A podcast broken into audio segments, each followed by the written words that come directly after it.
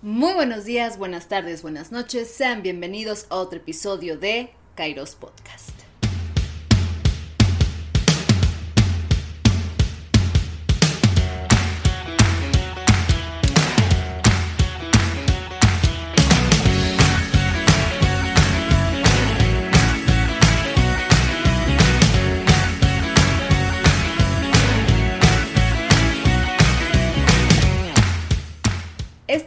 Hace rato que lo he querido hacer porque he visto que en los shorts que he hecho en YouTube han llamado muchísimo la atención y creo que son los que más vistas tienen y dije, voy a dedicarle un video entero a esto.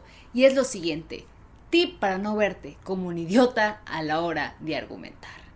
Ahora, hay muchos tips que les he dado, pero hoy en específico me quiero concentrar en el tip más importante de Sócrates. Más que nada nos vamos a referir a la mayéutica. Y ustedes me preguntarán, pues Michelle, ¿qué chingados es mayéutica? Yo vengo aquí a aprender cómo partir madres en un debate y decirle eres un... Nada, nada, no se crean, ¿no? Pero a ver, hay que entender que los debates hoy en día, eso es algo que a mí me parece muy ¿no? Son más que nada como para medir egos, si se dan cuenta, ¿no? al final, el propósito de un debate no es como tal dejar en ridículo al otro, aunque pueda ser muy rico, ¿no? Sino en real, realidad entablar un diálogo y llegar a alguna conclusión juntos, ¿no? Aprender, en definitiva, pero también pues es una pues es una tarea intelectual, no es divertido, es padre y también requiere de muchísima astucia. Pero bueno, no todos nacemos con esa astucia, no todos nacimos en una familia donde se discutía y se peleaba cada rato como yo, donde tenías que casi casi así con las garras defenderte. Pero bueno, eso lo hablaré con mi psicóloga con pues mi trastorno de estrés postraumático, pero eso es para otro video y otro momento. Y bueno, este método a mí la verdad me ha funcionado muchísimo en mis clases en específico, pero también en mi vida cotidiana, ¿no? La mayor a grandes rasgos fue un método creado, una técnica, por así decirlo, que consiste en realizar preguntas a una persona hasta que ésta descubra conceptos que estaban latentes u ocultos en su mente. Es decir, a través del diálogo, del debate, podemos llegar a cierto tipo de conclusiones. Idealmente lo bonito de la mayótica es que no le tienes que decir al otro, mira, es que tú estás mal por A, B, C y D. Tú simplemente quédate calladito, escucha con atención y pregunta adecuadamente.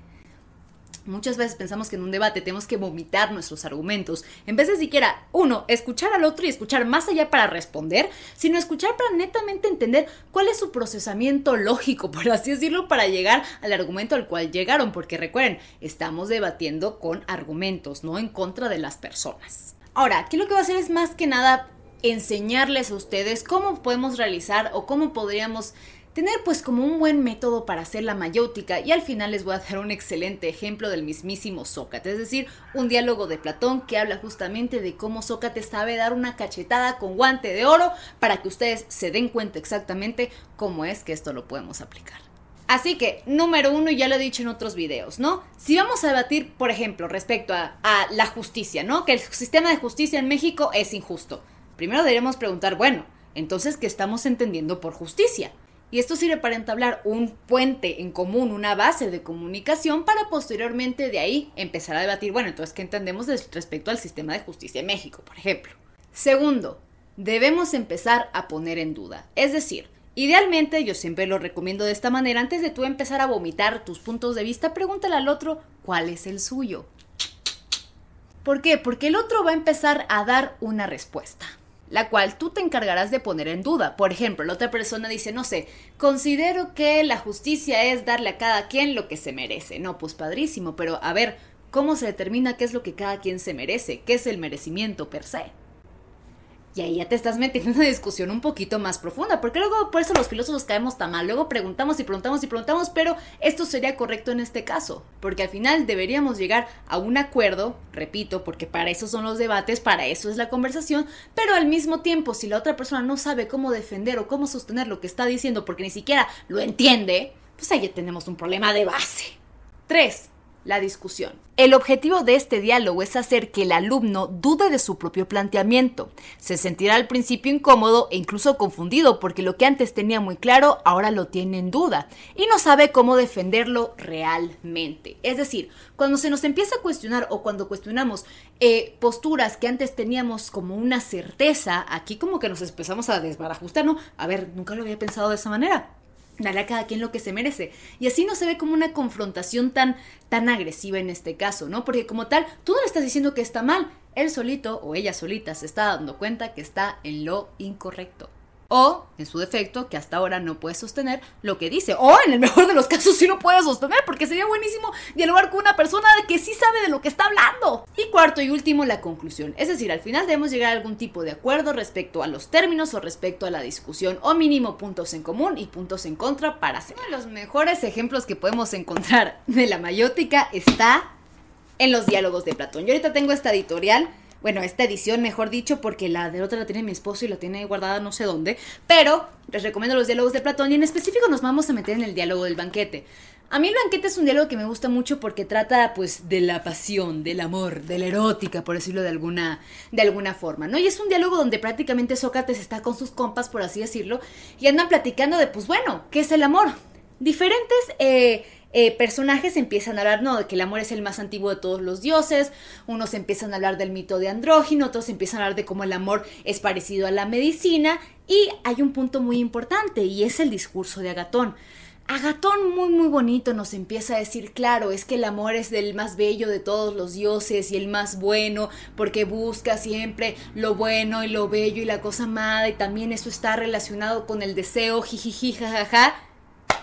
Y Sócrates, como buen aplicante de la mayótica, se queda calladito mientras todas sus demás amistades empiezan a decir lo que ellos creen que es el amor. Cuando todos acaban, Sócrates dice, ok, ahora es mi momento para preguntar. Por eso les digo, tú deja que la otra persona hable, tú quédate callado. Escucha bien, escucha con atención, no escuches para responder. En el momento que hagas eso, te vas a dar cuenta de lo siguiente. Y Vamos a explicarlo con Sócrates. Yo sí les voy a leer desde acá porque no lo puedo decir mejor que este hombre. De verdad, quédense esta parte del video porque leo bien, leo bien. Bueno, a veces me trago, pero leo con pasión. es que siempre me da risa leer esto porque digo, hijo, de veras cómo dice las cosas el Sócrates. Pero bueno, dice, ah, querido mío, repuso Sócrates. ¿Quién no se ve en un conflicto teniendo que hablar después de oír un discurso tan bello, tan variado, y tan admirable en todas sus partes, principalmente en su final, cuyas expresiones son de una belleza tan acabada que no se les puede oír sin conmoverse. O sea, ¿qué está haciendo? Échale flores, no hombre, pues tú hablas increíble, no hombre, casi casi que me quedo pendejo ante ti. me siento, dice Sócrates, me siento tan incapaz de decir algo tan bello que lleno de vergüenza habría abandonado el puesto si hubiera podido, porque la elocuencia de Agatón me ha recordado a Gorgias. Gorgias, paréntesis, es un sofista que prácticamente podía convencer a un ciego de que veía, ¿no? Pero bueno, eso es un tema para otro día. Hasta el punto de sucederme realmente lo que dice Homero. Temía que Agatón, al concluir, lanzase en cierta manera sobre mí el discurso de la cabeza de Gorgias. Este orador terrible, petrificado, eh, petrificando mi lengua. Al mismo tiempo, he conocido que ha sido una ridiculez el haberme comprometido con vosotros a celebrar a mi vez el amor y el haberme alabado de ser sabio en esta materia, ya que no sé alabar cosa alguna. O sea, si hablamos de alabanza así como ustedes acaban de hacer, brother, ahí sí yo que con mi completa humildad y mi, con mi completa honestidad te digo, pues lo hiciste muy bien, pero me siento incapaz, la verdad, de, seguir con la tarea de hacerlo como todos ustedes, amigazos, lo acaban de hacer en este momento. En efecto, hasta aquí he estado en la inocencia creencia de que en un elogio, digo, de que, ah, sí, de que en un elogio solo deben entrar cosas verdaderas, que esto era lo esencial, que después solo restaba escoger entre esas cosas las más bellas y disponerlas de la manera más conveniente. Tenía por esto gran esperanza de hablar bien, creyendo saber la verdadera manera de alabar. Pero ahora resulta que este método no vale nada y que es preciso atribuir las mayores perfecciones al objeto que se ha intentado alabar, pertenezcanle o no, no siendo de importancia su verdad o su falsedad. Es decir, ustedes hablaron muy bonito y lo que quieran, pero pues como que dejaron a un lado atrás la verdad. O sea, sin importar si era verdad o mentira lo que dijeron, lo dijeron precioso. Pero siquiera se preocuparon en ver, en saber, en cuestionarse si lo que estaban diciendo era correcto. Porque no solamente tiene que ver en cómo lo dices, o sea, también chácate tu contenido, brother. no, ahorita. No llegamos a la mejor parte ni siquiera, les digo, cachetada con guante de oro. Como si al parecer hubiéramos convenido en figurar que cada uno de nosotros hacía el elogio del amor y no en realidad, y en realidad no hacerlo. Por otra razón, creo yo, atribuyen al amor todas las perfecciones y ensalzándola. Lo hacen causa de tan grandes cosas, para que aparezca muy bello y muy bueno. Quiero decir, a los ignorantes y no ciertamente a las personas ilustradas. Es decir, si un idiota te escucha, claro que le parece increíble, pero repito, tu discurso es para los ignorantes, no los que de, verdad saben del amor. Ok, de esta manera de alabar es bella e imponente, pero me era absolutamente desconocida cuando les di mi palabra. Mi lengua, y no mi corazón, es la que ha contraído este compromiso. Pues sí, sí, vamos a hablar con la verdad, no con lo que sentimos, lo que pensamos que pura mera opinión. Permítame romperlo, porque no me considero en posición de poder hacer un elogio de este género. Pero si lo desean, hablaré a mi manera, proponiéndome decir solo cosas verdaderas. O sea, no hablar como ustedes, voy a hablar como yo. O sea, voy a hablar con la verdad aunque no sea muy bonita. Sin aspirar la ridícula pretensión de rivalizar con vosotros en elocuencia. O sea, yo ya sé que en elocuencia con ustedes perdí. Tú hablas mejor que yo. Sí, tienes más verbo. Pero yo tengo contenido. Tú tienes verbo, pero yo gracia. Ahora, mira, Fedro. Si te conviene oír un elogio que no traspasará los límites de la verdad, y en el cual no habrá refinamiento ni en las palabras ni en las formas. O sea, yo merengues voy a empezar a hablar, ¿no? Y aquí es cuando empieza Sócrates a hablar, y esta es la parte de la argumentación dura e importante. Así que atención, nada más que ver cómo introducía el, cómo voy a empezar a hablar, pero les digo, bonito, bonito, bonito el Sócrates. Te vi, mi querido Agatón, entrar perfectamente en materia, diciendo que era preciso mostrar primero cuál es la naturaleza del amor y enseguida cuáles son sus efectos. Apruebo esta manera de comenzar. O sea, comenzaste bien. Mm, o sea, estructuralmente comenzaste bien. Luego la cagaste, pero estructuralmente estás bien. Vemos ahora, después de lo que has dicho, todo bello y magnífico sobre la naturaleza del amor, algo más aún. Dime. Que empiezan las preguntas. Mayéutica. ¿El amor es el amor de alguna cosa o de nada? No te pregunto si es hijo de un padre o de una madre, porque sería una pregunta ridícula. Si, por ejemplo, con motivo de un padre te preguntase si es o no padre de alguna cosa, tu respuesta, para ser exacta, debería ser que es padre de un hijo o de una hija. ¿No convienes en ello? A ver, aquí está haciendo una referencia este, este Sócrates, ¿no? Si el amor, ¿no? Es una cosa de algo o de nada si un padre es padre de un hijo o de ningún hijo, porque pues si no, no sería padre y lo mismo con la madre, ¿no? Si eres madre, pues eres madre de un hijo, ¿no? O sea, no de madre de nada, ¿no? Sí, sin duda, dijo Agatón. O sea, sí, el amor es el amor de alguna cosa. Ah.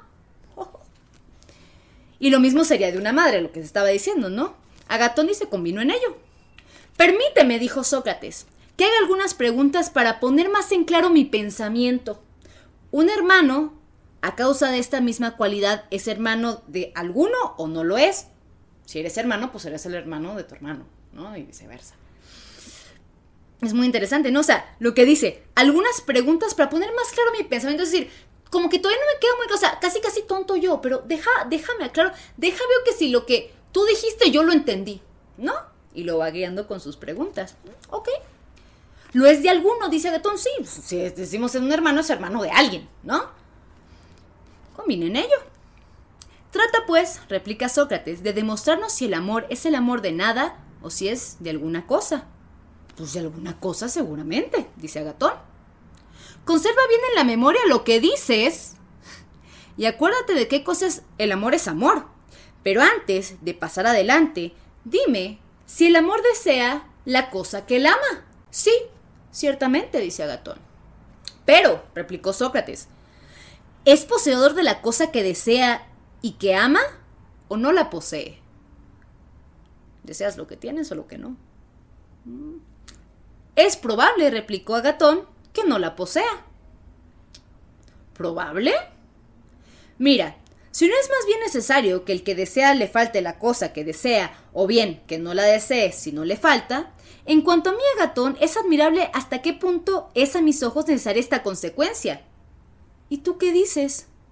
Pues yo lo mismo. Si se dan cuenta, en este punto, lo que está haciendo Sócrates ni siquiera es que le está empezando a debatir, está empezando a ver cómo es que funciona su pensamiento, porque hubo cosas ahí como que, como que no le cuadraron, ¿no? Pero dice, ah, pues, a ver si, a ver si te entendí bien, ¿no? Ok. Muy bien. Y así pues, ¿el que es grande desearía ser grande y el que es fuerte ser fuerte? Esto es imposible, teniendo en cuenta aquello en que ya hemos convenido, dice Agatón. Porque no se puede carecer de lo que se posee. Tienes razón, dice Agatón. Ah, ok. Si el que es fuerte, repuso Sócrates, desea ser fuerte, y el que es ágil, ágil, y el que es robusto, robusto, quizá alguno podría imaginarse en este y en otros casos semejantes que los que son fuertes, ágiles y robustos, que poseen estas cualidades, desean aún lo que ellos poseen. Para que no vayamos a caer en semejante equivocación, es por lo que insisto en este punto. Si lo reflexionas, Agatón, verás lo que estas personas poseen, lo poseen necesariamente, quieran o no quieran. ¿Y cómo entonces podría desearlo?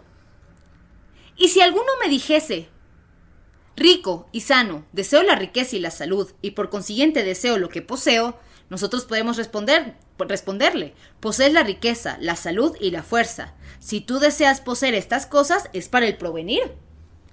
Puesto que al presente las posees ya, queriéndolas o no.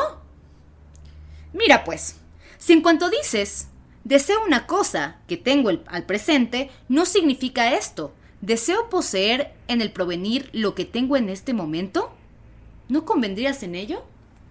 Convengo en ello, dice Agatón. Mm, pues bien, pues bien. Prosiguió Sócrates. ¿No es esto amar lo que no se está seguro de poseer? ¿Aquello que no se posee aún? ¿Y desear conservar para provenir aquello que no se posee al presente? Sin duda, dice Agatón. Por lo tanto, lo mismo en este caso que en cualquier otro, el que desea, desea lo que no está seguro de poseer, lo que no existe al presente, lo que no posee, lo que no tiene, lo que le falta. Esto es, pues, desear y amar. Seguramente. O sea, ¿cómo? diría Sócrates, ¿no? O sea, deseamos lo que no estamos seguros de poseer, lo que aún no existe, lo que no se posee, lo que no se tiene, lo que no hace falta, pero tal vez lo deseamos para provenir. ¿qué estamos diciendo? Resumamos, añadió Sócrates, lo que acabamos de decir. Primeramente, el amor es el amor de alguna cosa. ¿Ok? Recuerden, recapitulemos las preguntas que acaban de hacer y las respuestas que hicieron. Mayéutica, recuerden eso, recapitulen. Entonces, mm. El amor es el amor de alguna cosa. En segundo lugar, de una cosa que le hace falta. Sí, dijo Agatón. Acuérdate ahora, replicó Sócrates, de qué cosa, según tú, el amor es amor. Si quieres, yo te lo recordaré por si, te por si se te olvidó, compadre. Por si se te olvidó por ahí, al costo. Has dicho, me parece que se restableció la concordia entre los dioses mediante el amor a lo... Hola, esposo. Hola, esposo. Estoy haciendo un video. Uh, ¿Qué de Francia? Sí. Sí, ya casi acabo. ¿Vale? Perdón, corte comercial. Llegó mi esposo. ¡Mi besito! Ya que me pinches andas interrumpiendo. Cuidado con los cables. Estoy saludando al perro. Hola. Te amo. Cuidado. ¿No me arruinaste el maquillaje? No. Perdón. Acaba de llegar mi esposo. Entonces. Acuérdate ahora, replicó Sócrates, ¿de qué cosa, según tú, el amor es amor? Si quieres, yo te lo recordaré, por si se te olvidó. Has dicho, me parece, que se, ah, que se restableció la concordia entre los dioses mediante el amor a lo bello. ¿Por qué no hay amor de lo feo? ¿No es esto lo que has dicho? Lo he dicho, en efecto, dice Agatón. Y con razón, mi querido amigo. Y si es así, el amor es el amor de la belleza y no de la fealdad. Convengo en ello. ¿Mm? ¿No hemos quedado en que se aman las cosas cuando se carecen de ellas y no se poseen? Sí. O sea, casi casi, el agatón iluso, sí. Luego, el amor carece de belleza y no la posee. Necesariamente, dice Agatón, como, ah, caray, como que sí. ¿Pero qué? dice Sócrates. ¿Llamas bello a lo que carece de belleza, a lo que no posee en manera alguna belleza? No ciertamente, dice Agatón. Si es así, repuso Sócrates, ¿sostienes aún que el amor es bello? O sea, andabas diciendo que el amor es bello, ¿no? Que es bueno y bonito y lo que tú... Órale va, ¿no? Pero al mismo tiempo dices que el amor desea aquello que no posee. Si el amor busca la belleza, ¿no? Es, entonces porque carece de belleza, entonces el amor no es bello. Entonces el amor sería feo en este caso. Pero en este caso, si el amor es bello, entonces buscaría la fealdad. ¿O a qué te estás refiriendo, Agatón? diría Sócrates, ¿no? La finura, como lo dice. Temo mucho, respondió Agatón, no haber comprendido bien lo que yo mismo decía. Ah, eso es lo que les decía de la mayótica. Personas decirle a la otra persona, es que estás bien pendejo. No, a través de las preguntas vemos si pueden sostener lo que están eh, argumentando o no. Temo mucho, respondió Agatón, no haber comprendido bien lo que yo mismo decía. Hablas con prudencia, le dice Sócrates a Gatón. Pero continúa por un momento respondiéndome. ¿Te parece que las cosas buenas son bellas? O sea, no me ha bastado hasta ahora. Déjate destruyo un poquito más con los mismos argumentos que tú acabas de dar. Déjate destruyo tantito más. ¿No? Ok. Entonces, me lo parece, ¿no? Dice, entonces el amor carece de belleza. Y si lo bello es inseparable de lo bueno, el amor también pues, carece de bondad. Es preciso, Sócrates, conformarse con lo que dices, porque no hay medio de resistirse. O sea, bajo los puntos que me estás haciendo, sí, al parecer no tiene sentido ni lógica ni pies de cabeza lo que acabo de decir. Y dice, es, mi querido, eh, mi querido Agatón, imposible resistirse a la verdad. Resistirse a mí es sencillo. No es como que Sócrates es el porta... O sea, no es como que Sócrates es la verdad. Él dice la verdad. Él habla con verdad. Y aquí más adelante empieza a hablar de cómo él eh, tuvo todos estos conocimientos y habla de su maestra Diótima, etcétera, etcétera, ¿no? Lo pueden conseguir en el banquete. Pero a mí me gusta mucho dar esto cuando doy argumentación porque la verdad es que creo que tiene muchísimo que dar aquí este Sócrates porque hizo varias cosas, ¿no? En un primer lugar, escucha, introduce, y se, o sea, primero, sí, tienes puntos bastante válidos, bastante buenos lo que me estás diciendo, pero vamos nada más a recapitular a ver si a mí sí me quedó claro lo que tú acabas de decir. Tal cosa, tal cosa, tal cosa, ok, a ver si yo lo entiendo. Entonces, lo que tú me estás diciendo es esto, esto y aquello, sí, correcto, ok, pero espera un momento, parece que aquí te estás contradiciendo en este y este plano, o cómo lo resolverías tú. Ah, ok, ¿se dan cuenta lo importante que es escuchar? Lo importante también que es hacer preguntas y de verdad estar, estar eh, involucrados en lo que dice la otra persona. Repito, no un debate necesariamente es yo contesto yo vomito lo que quiero decir. A ver, no, escucha a la otra persona y tal vez o te enseña algo, ¿no? Por ejemplo, que el deseo no necesariamente es desear aquella cosa de la cual se carece o per se que el amor y el deseo tal vez no necesariamente es lo mismo. ¿Ustedes qué dirían? ¿El amor y el deseo es lo mismo? Podremos seguir con este debate en los comentarios, ¿no? Pero a grandes rasgos creo que este fue un breve video de un tip de argumentación, más que nada en la mayótica. Díganme si les gustaría que hiciera más de estos videos, traerles más ejemplos de Sócrates de cómo lo hace y recuerden que tengo un curso de argumentación en mi página web michelnadin.com. Aquí lo pueden encontrar aquí abajo en la descripción de este video. Recuerden darle like, suscribirse. Recuerden que vamos a estar subiendo videos lo más que se pueda. Ya le estamos metiendo más producción al asunto, ¿no? Y pues nada, cuídense muchísimo y nos vemos a la próxima. Bye.